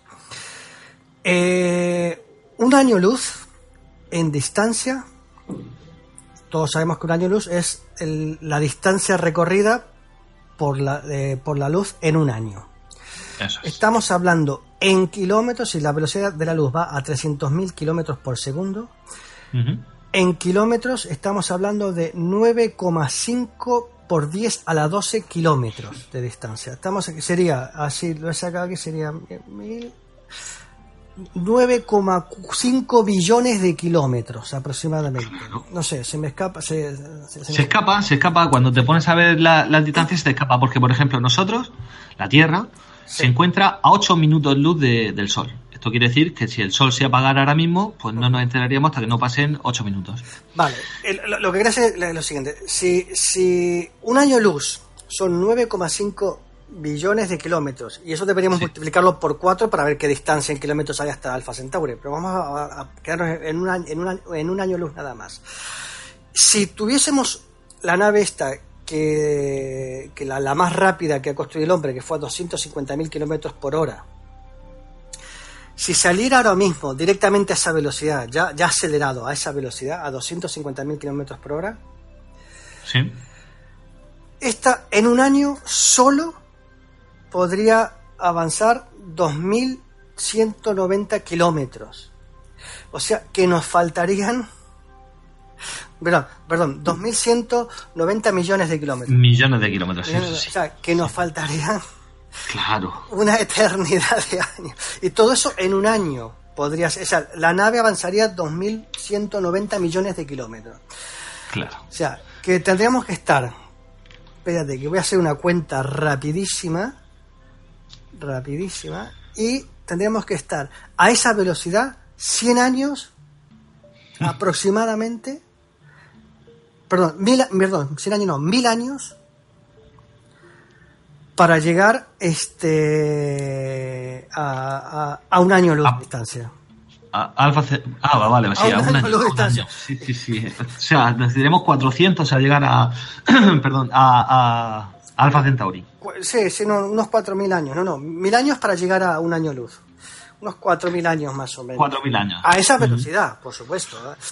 A esa velocidad. O sea que necesitaríamos generación, una nave espacial con generaciones de generaciones. Claro. generaciones de generación. O, o- o criogenizar a, a los pasajeros, como estamos viendo en las películas, porque sí, y lo que me comentaba antes de, de- de la- de los distintos rangos de las civilizaciones, pues por ejemplo, el colonizar una galaxia cercana, la galaxia más cercana que tenemos nosotros, que es Andrómeda, está a 2 millones de años luz. Sí, lo que podemos hacer es esperarnos unos cuantos miles de años, como se está acercando, así ya la tenemos más cerquita más adelante. Sí, sí. Cada palabra que decimos está un poco más cerca. Está un poquito más cerca. Y esa sí que va, va- viene chutada para aquí. ¿eh? Eh, Sí, sí. El otro día escuché la velocidad que venía y iba Sí. casi a, a un 2 o 3% de la velocidad de la luz, que eso es eh, la hostia. No a 0,02, a 2 o 3% de la velocidad de la luz. Y si no eh, alcanzamos el nivel de civilización que nos permita colonizar otra galaxia, ese será el final de la humanidad. Totalmente. Cuando las dos galaxias colisionen, si no hemos conseguido salir de aquí, pues lo siento mucho, pero Mira, eh, quiero ser un poquito eh, posi- positivo en esto. Creo, según tengo entendido por lo que habré leído por ahí y o escuchado también, que sí, sí. Creo que no nos afectaría mucho que se que cuando cuando nos cu- cuando se cuando coleccionen Andrómeda con, con, con la Vía Láctea porque hay tanto espacio entre estrellas y estrellas o sea, estamos hablando de la más cercana ahora mismo nosotros estamos a, a 4 millones de años luz después, de- después ya nos vamos a 10 millones la, la, Sí, la siguiente la siguiente. perdón, a 10 años luz, perdón. La, la- la- la- la siguiente, que posiblemente eh, eh, el problema no sería que chocaran estrellas con, con estrellas. Claro, Lo claro, eso sería muy difícil. Sí, lo, lo- lo- lo que posiblemente pasaría es que quizás la gravedad de otra Eso estrella es. que se acerque a que o nuestra estrella se vaya a tomar por culo, se mete adentro de la vía de la Vía Láctea o se separe o, o, o- o- Sí, peor de los casos que, que, que nuestro nuestra Tierra se vea llevada por la fuerza de gravedad de otra estrella y se vaya para otro lado y deje el Sol. No a poco que se salga de la zona de habitabilidad que comentábamos antes, Exacto, pues exacto. Eso, eso sería lo, lo, lo más lógico. En fin, que moriremos igual. sí. Y quedaros tranquilos que moriremos todos. Exacto, da- dará igual las clases o dará igual el coche que lleve. Moriremos todos. Y no, y, y no solo por eso. Moriremos porque a mí me quedan 20, 30 años más de vida. Y decir que moriremos todos. El el- el- o sea, con la única diferencia que iremos muriendo de a uno y no todos juntos. Exacto, y por causas distintas. claro, claro. Eso es. Sí, sí, sí, sí. Así que quedaros tranquilos que moriremos todos igual. Bueno, alguna de las generaciones esperemos que vea o no vea, o bueno, no sé bien cómo salir de aquí, pero, pero pasará, es inevitable. Sí, sí, sí, no, no, no pasará, pasará. Pero bueno, ya, ya, ya estaría, ya seríamos una, eh, porque no sé cuántos millones de años eh, sería- se calcula que va a ser la colisión, este, ya, ya estaríamos en, en, en una civilización tipo 3, que estaríamos dominando la galaxia y podríamos irnos para otro lado. Pues sí. Eh, ese es el objetivo. Claro. Entonces, pues ya hemos visto que, que de momento sería sería imposible a través de a través de eh, reacciones de, de alimentación nuclear, lo que hablábamos Sí. del ra- radioisótopos. Tampoco podríamos llegar con, con motores de plasma. Tampoco llegaríamos. Entonces, mm, Claro. ¿qué ¿qué, ¿qué podríamos seguir investigando o qué podríamos probar ahora para ver si somos capaces? Pues ahora tocaría hablar de las velas solares. Velas solares. Las velas solares, que es, eh, hay dos tipos, unas que son eh, las velas de fotones y otras que son de plasma. Pues las de fotones aprovechan, digamos, la, la presión lumínica que recibimos del Sol para obtener el impulso. En este caso, pues no haría falta ningún tipo de motor de combustible, con lo que podríamos hacerlas muy ligeras. Claro. Entonces, pues, eh, mientras esté dentro del sistema solar, recibiría ese viento solar de nuestra estrella y, eh, digamos que acelera- aceleraría de manera infinita. Mientras los fotones golpeen la vela, ¿no? Pues la sonda avanzaría. Eh, se cree, se cree, eh, incluso el propio Stephen Hawking, del que hablábamos antes, eh, esta es la tecnología que quiere usar, la- la- las velas de... Bueno, ellos quieren utilizar las velas de plasma. Las velas de plasma lo, lo único que hace es que en vez de utilizar los fotones, pues la vela en sí crea un campo electromagnético que aprovecha el plasma solar que es con el que se impulsa. Entonces, pues, eh, Stephen Hawking cree que estas velas pueden llegar a alcanzar el 20% de la velocidad de la luz. Claro, estamos hablando de que a lo mejor necesita 10 años de aceleración para, pa- porque va a acelerar muy poco, muy poco, claro. Claro, claro, claro, claro, claro, claro. Y eh, de ser así, pues podríamos llegar a, a próxima B aproximadamente en 20 años. No, ¿Qué pasa? sí. que mm, estamos hablando de que es una nanovela. es un chip, eh, o poco más grande que un chip, con... Una, una na- na- nanonave sería, ¿no? No, bueno, lo llaman nanovelas porque realmente, ya te digo, es un chip y lleva una vela en- enorme en proporción al tamaño del chip. Se mandarían muchas, pero claro, eh, esta tecnología nos permite mandar gramos de peso. Claro, claro, En ningún caso podríamos mandar ningún otro tipo de sonda, ni Claro. mucho menos personas, claro. claro, claro, efectivamente, sí, sí, sí. Es una propulsión muy liviana, es para enviar cosas que apenas pesen. Claro, claro. Eh, de hecho, esta tecnología ya está aprobada en el 2010. Eh, la, la Agencia Espacial Japonesa lanzó la sonda Ícaro. Una sonda que la, la lanzaron a Venus. Y, y bueno, y hizo una cosa, una cosa muy chula, y es que a mitad de camino eh, le instalaron un pequeño satélite, muy pequeño, de unos centímetros, que realmente era una cámara. Y entonces lo que hicieron fue la liberó y con, la, con esa cámara en modo satélite, pues se hizo un selfie. en pleno, en pleno camino. Eh, Claro. Por supuesto, hemos dicho que era japonesa. Sí, Y, y- y bueno, y cumplió su misión, eh, la sonda Ícaro, impulsada por velas solares. sea como sea, lo que estamos viendo es que esta tecnología, pues sí, nos vale para enviar un chip, pero mm, mm, no nos va a permitir que ninguno de nosotros podamos poner un pie en próxima vez.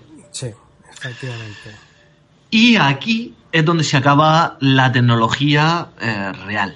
No, bueno, lo de las Starships era esto que estaba Claro, por, por- por eso digo, por eso digo real, porque ahora ya de lo que vamos a hablar es de eh, propuestas. Exacto. Propuestas, estudios y cosas que las matemáticas en un principio parecen demostrar que sí se puede, y ahora falta pues la parte, la parte técnica. Aparte de la ciencia ficción que más nos gusta. La parte que más nos gusta, sí, además es exactamente de ciencia ficción, porque estamos hablando de Lendrive y de Alcubierre. Cuidar, sí. Endrive puede ser un poco más sonada, Alcubierre era, es un, un mexicano, Miguel Alcubierre, eh, que ha demostrado que matemáticamente mm, pues eh, se podría eh, hacer lo que, lo que es plegar el espacio-tiempo, porque como hemos dicho al principio, Sí. Einstein dice que no podemos ir más rápidos que la velocidad de la luz. Claro. Entonces, pues habrá que doblar el espacio-tiempo, habrá que plegarlo para crear los famosos agujeros de gusano. Efectivamente. Y en teoría, lo que este señor propone, Miguel Alcubierre, es eh, plegar el espacio-tiempo de forma que en torno a la nave se crea una burbuja, eh, de manera que el espacio se contrae frente a él y se expande por la parte de atrás, de manera que va avanzando. Y de esta forma lo que conseguiría es que a pesar de conseguir velocidades en teoría incluso superiores a la de la luz, dentro de esa burbuja no se, no se notaría eh, movimiento alguno, ni Sí. aceleración ni, de aceleración. En realidad tengo entendido yo, bueno, que, que no, realmente la nave no es necesario que, que coja velocidades ni, no. ni, siquiera pequeñas, quiero decir. No, no, no, no. Muy, muy pequeñas es suficiente. A ver, eh, quería hacer una, analogía para que se entienda esto, de lo de plegar el espacio-tiempo. Esto, sería como que si estuviésemos parados en una alfombra y empezamos a coger la alfombra de adelante y empezar a, tirar de ella, que se vayan haciendo pequeños pliegues en la alfombra delante nuestro. Cuando tengamos una suficiente cantidad de pliegues, damos, hacemos un pasito adelante de todos los pliegues y de atrás estiramos todos los pliegues. Y ya hemos avanzado unos cuantos metros en la alfombra con solo un pasito. No sé si se ha Perfecto, perfecto. Perfectamente. sí, señor. Yo, yo lo he visualizado y lo he entendido. Claro. Yo creo que esa es, eh, eh, esa es la forma que hay, ¿no? Es, coger la malla de espacio-tiempo del, del espacio, plegarla delante nuestro, cuando la tengamos lo suficientemente plegada, ¡pum! Ir a 10 kilómetros por hora, un pasito para adelante y avanzamos hasta, hasta el final de los pliegues. Y de golpe por detrás hemos avanzado un montón de espacio en el tiempo, por decirlo de alguna manera. Eso, que hemos visto tantas veces en las películas de ciencia ficción, que se abre el portal, aparece la nave y aparece parada. ¿Por qué? Pues lo que tú decías, no necesita avanzar, no necesita velocidad. Efectivamente. Es como que si delante de la, en, la trompa, del morro de la, de la nave, hubiese un aspirador de espacio-tiempo y empieza a aspirar y cuando tenga suficiente, lo, lo, escupe por detrás. y eso es lo único que haría. De esa manera, pues sí que podríamos hacer viajes eh, interdimensionales. Claro. Porque eh, realmente Claro, eh, el poder plegarlo, eh, pues hombre, sí que habría que ver esto más en profundidad, pero seguramente podríamos llegar en cuestión de minutos a, Alpha Centauri, por ejemplo. Efectivamente, o a otra galaxia directamente. O a otra galaxia. Es que eh, este señor asegura que, que en teoría se podría superar la velocidad de la luz, entonces. Sí, eh, sí, sí, efectivamente. claro. Lo que pasa, el, el, inconveniente que tiene ahora mismo es que para poder plegar el espacio-tiempo necesitaríamos una energía descomunal. Eso es. Necesitaríamos una nave con un agujero negro en la trompa y eso en la espalda. Claro. Eso es. Por eso solamente está. Eh, sí, sí, dime, dime. No, no, no, digo que ahora mismo lo único que conocemos que puede plegar el espacio-tiempo es un agujero negro. Nada más. Eso es. Entonces, Entonces pues, solamente aparece, pues eso, es una propuesta matemática claro, que tiene este señor. Efectivamente. Lo, lo, que sí está un poquito más cerca, eh, que sí se ha probado, que sí están investigando, están haciendo más, aunque esto venga ya de largo, están haciendo más hincapié ahora, sobre todo la NASA con el motor M-Drive. Sí pero mm, tampoco nos solucionaría la papeleta porque seguiría siendo un, método de propulsión convencional, bueno, convencional en el sentido de que no es como la Alcubierre que plegaríamos el espacio-tiempo, sino que sería una propulsión normal. Entonces, para ir de A a B, iríamos eh, en una trayectoria recta o no recta, pero sería continua. Claro, claro. Entonces, volveríamos a tener el mismo problema del tiempo. El Endrive lo que sí tendría a su favor es el tema de que no necesita combustible. Claro, claro, claro, claro. claro. Lo, llaman el motor imposible pues por, la forma de funcionar que tiene, pero bueno, en definitiva eh, sigue siendo un, módulo de propulsión a modo como si fuese un, propulsor normal y corriente. Efectivamente, efectivamente. Y con, un empuje muy, muy pequeñito, ¿eh? Muy pequeño, sí, Como, como creo que tú habías dicho hace un tiempo atrás, no sé si el programa pasado o ahora, de que, bueno, tiene, tiene prácticamente la fuerza del peso de un papel. Sí, sí, 5 gramos. De un folio, creo. Aproximadamente. Sí, sí, el peso. Ah, de hecho, literalmente así lo explica uno de los ingenieros de la NASA en un vídeo que han subido de los últimos test. y, lo explica así. Ah. Volveríamos a, que es una tecnología para enviar pequeñas ondas. Claro, claro, claro, claro, claro. De, de igual manera, de, tenemos que entender que, lo que estamos hablando son de viajes en el espacio, donde eh, estamos en el vacío, donde no hay aire, donde no hay nada, que un mínimo empuje o toque empieza a moverse una, una, una, masa y no se para hasta que no hasta que no choque o frene con otra cosa. Quiero decir que por eso, si, si, si, si ponemos un aparatito ahí en el espacio con un empuje, por más mínimo que sea, pero continuo, eso va a ir en aceleración progresiva hasta que no se de una torta con un planeta o con una estrella por ahí. Pero si no, eso va a seguir infinitamente acelerando, acelerando, hasta llegar a velocidades cercanas a la de la luz. Nunca, llegará a la de la luz porque terminaría desintegrándose. Claro, el, el, problema que tiene todo este tipo de tecnología es lo que mencionamos, es el tiempo. Porque para llegar a una velocidad cercana a la luz tendrías que pasar a lo mejor incluso siglos. Claro, claro, claro. Porque el empuje que tiene es muy, muy, muy pequeño. Claro, claro. Y otro problema que tendríamos, claro, si nos vamos para allí y estamos, hemos estado 200 años acelerando y ya estamos en velocidad, en, en, velocidad tope o terminal, por decirlo de alguna manera, este, y claro, cuando ya estemos llegando a la estrella donde queremos llegar, necesitamos 100 años para frenar. Claro. Porque si no, vamos a ver la estrella, ¡eh, adiós! y a por la siguiente. Y, a la siguiente, claro, pero no, tenemos forma de frenar. No es como que pisamos el freno y ya está. No. Eso no, es, tan, no, es tan simple. Ni hay anclas que echar por la borda. No, no, no, no, que va, que va, que va. No podemos poner un, un, paracaídas como freno, no, no, porque no hay aire, no hay forma, no hay forma de parar. A, que hasta, a no ser que nos topemos con algo.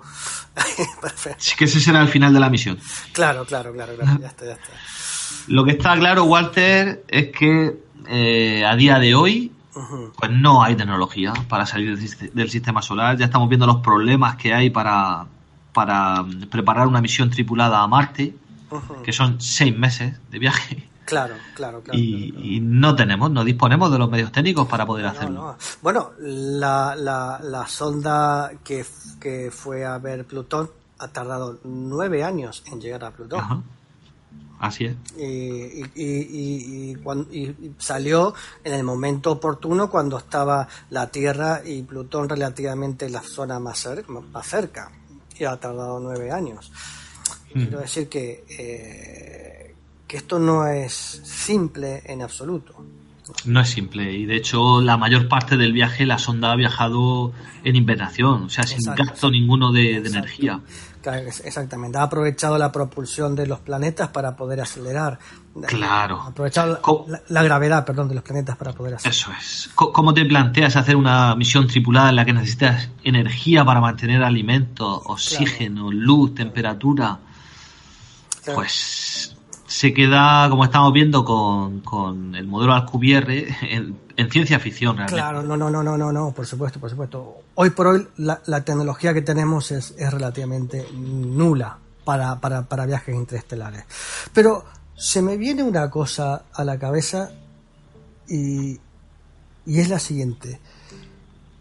Eh, como la, la ley de la relatividad no nos permite viajar a altas velocidades, o sea, eh, a, fracciones de la velocidad de la luz y nunca vamos a poder llegar ahí.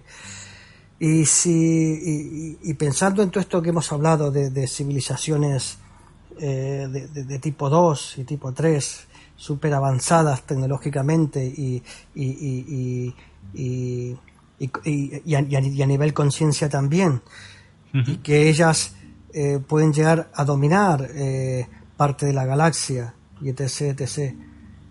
¿Será que nosotros,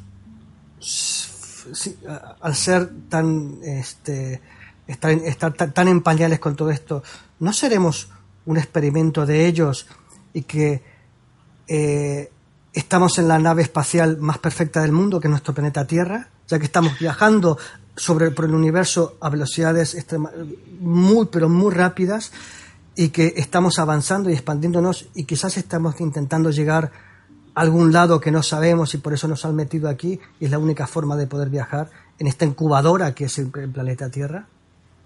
Como si fuese un laboratorio planetario. No, como si fuese un laboratorio planetario, no. Como si se me ocurre una civilización que ah, estuvo a punto de extinguirse por lo que fuera y ha planteado la semilla en este planeta sabiendo que, que este planeta va en dirección, o este sistema solar va en dirección a X lugar, que no sé dónde será. ¿No te parece? lo pues dejo, lo dejo ahí en la cabeza para que penséis un poquito. De, hecho, la vamos a dejar en el aire y, vamos a invitar a toda la gente a que a que, a que, a que exponga lo que, lo que piensa, que, que, nos lo digan, que, nos lo digan por correo, que lo suban en el blog o en el mismo podcast y que sus pensamientos o qué opinan ellos de, todo esto, porque al fin y al cabo, como estamos viendo, eh, más allá de la tecnología que tenemos ahora mismo, pues es especular. No, por supuesto. Y especular lo podemos hacer todos, y echar imaginación podemos hacerlo todos. Sí, sí, y es gratis todavía. Y es gratis. Entonces, pues yo animo a toda la gente que oiga este podcast a que, a que dé su opinión. Pues sí, a mí se me quedó con la cabeza esto de que nuestra Tierra es una nave espacial que, que estamos viajando quizás hasta el confines del universo y ahora a, a, otro universo de estos multiversos que andan por ahí. La otra Así es. Pues, Walter, me ha gustado mucho el programa de hoy, sinceramente. Pues sí. Tema que me gusta mucho y que me interesa más todavía. Pues muy bien, espero que les haya gustado más a quienes nos escuchan y que realmente les haya sido interesante y que les haya roto un poco la nuez de esa cabeza que tenemos y que se les haya abierto o expandido un poco la conciencia con, con todo esto que hemos dicho hoy, que, que, sí, que es todo teoría, que es todo mentira, que no tiene nada que ver, pero, pero, pero son historias y cosas que están ahí y que tenemos que entenderlas y que tendremos que dar, darles un punto de vista. Eh, Así. Y, y, y, deberíamos pensar también en esas cosas, que, que, que sinceramente que no vale para nada. Yo no voy a ver ninguna nave espacial, mi hijo tampoco quizás llegue a ver ninguna nave espacial tripulada que viajen por las estrellas ni nada de eso. Todo esto, eh, lo único que hemos hecho hoy es dar argumento a una peli de ciencia ficción que pueda salir mañana. Pero que está ahí, son propuestas, son ideas, son hipótesis, son historias y también hechas por científicos mismos. Hemos nombrado personas muy interesantes donde han donde han planteado teorías con, con sus ecuaciones matemáticas y, y, y, su, y, su, ciencia, ¿no? Pues sí, es sano y recomendable que salgan de sus casas por la noche y miren las estrellas y se hagan preguntas de qué puede haber en esos puntitos luminosos que, que inundan el cielo. Efectivamente.